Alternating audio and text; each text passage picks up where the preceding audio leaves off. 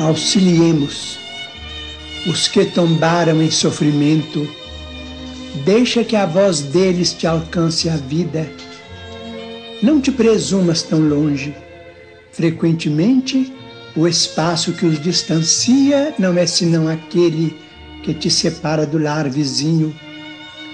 Enquanto nos detemos, pensando nas lágrimas que desencharcam as horas, é possível estejam a poucos metros de nós, carregando fadiga e desilusão.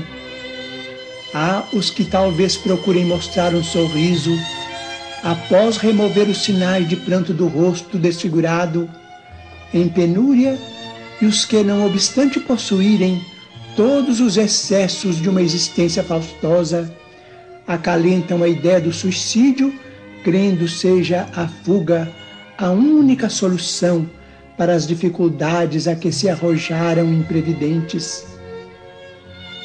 Muitos abraçaram empresas delituosas, adquirindo tormentos de espírito ao pé de outros tantos que escalaram a barranca da vaidade, despencando em precipícios de treva. Deixa que te visitem no espelho da consciência.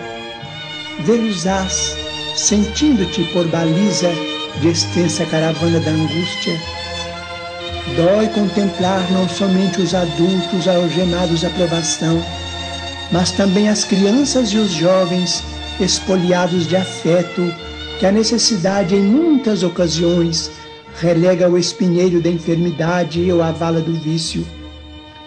Se desfruta saúde, se tens algum tempo disponível, se possuis influência ou se retens essa ou aquela sobra da bolsa, colabora para que se reduzam o desespero e a aflição que ainda lavram na terra.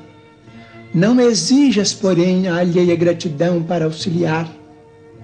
Ainda mesmo que os necessitados de teu concurso transportem no peito corações empedernidos na sombra do mal, dos quais não te é lícito aproximar, por enquanto, a fim de que não patrocines a irreflexão ou a desordem, ora por eles e ampara-os de maneira indireta.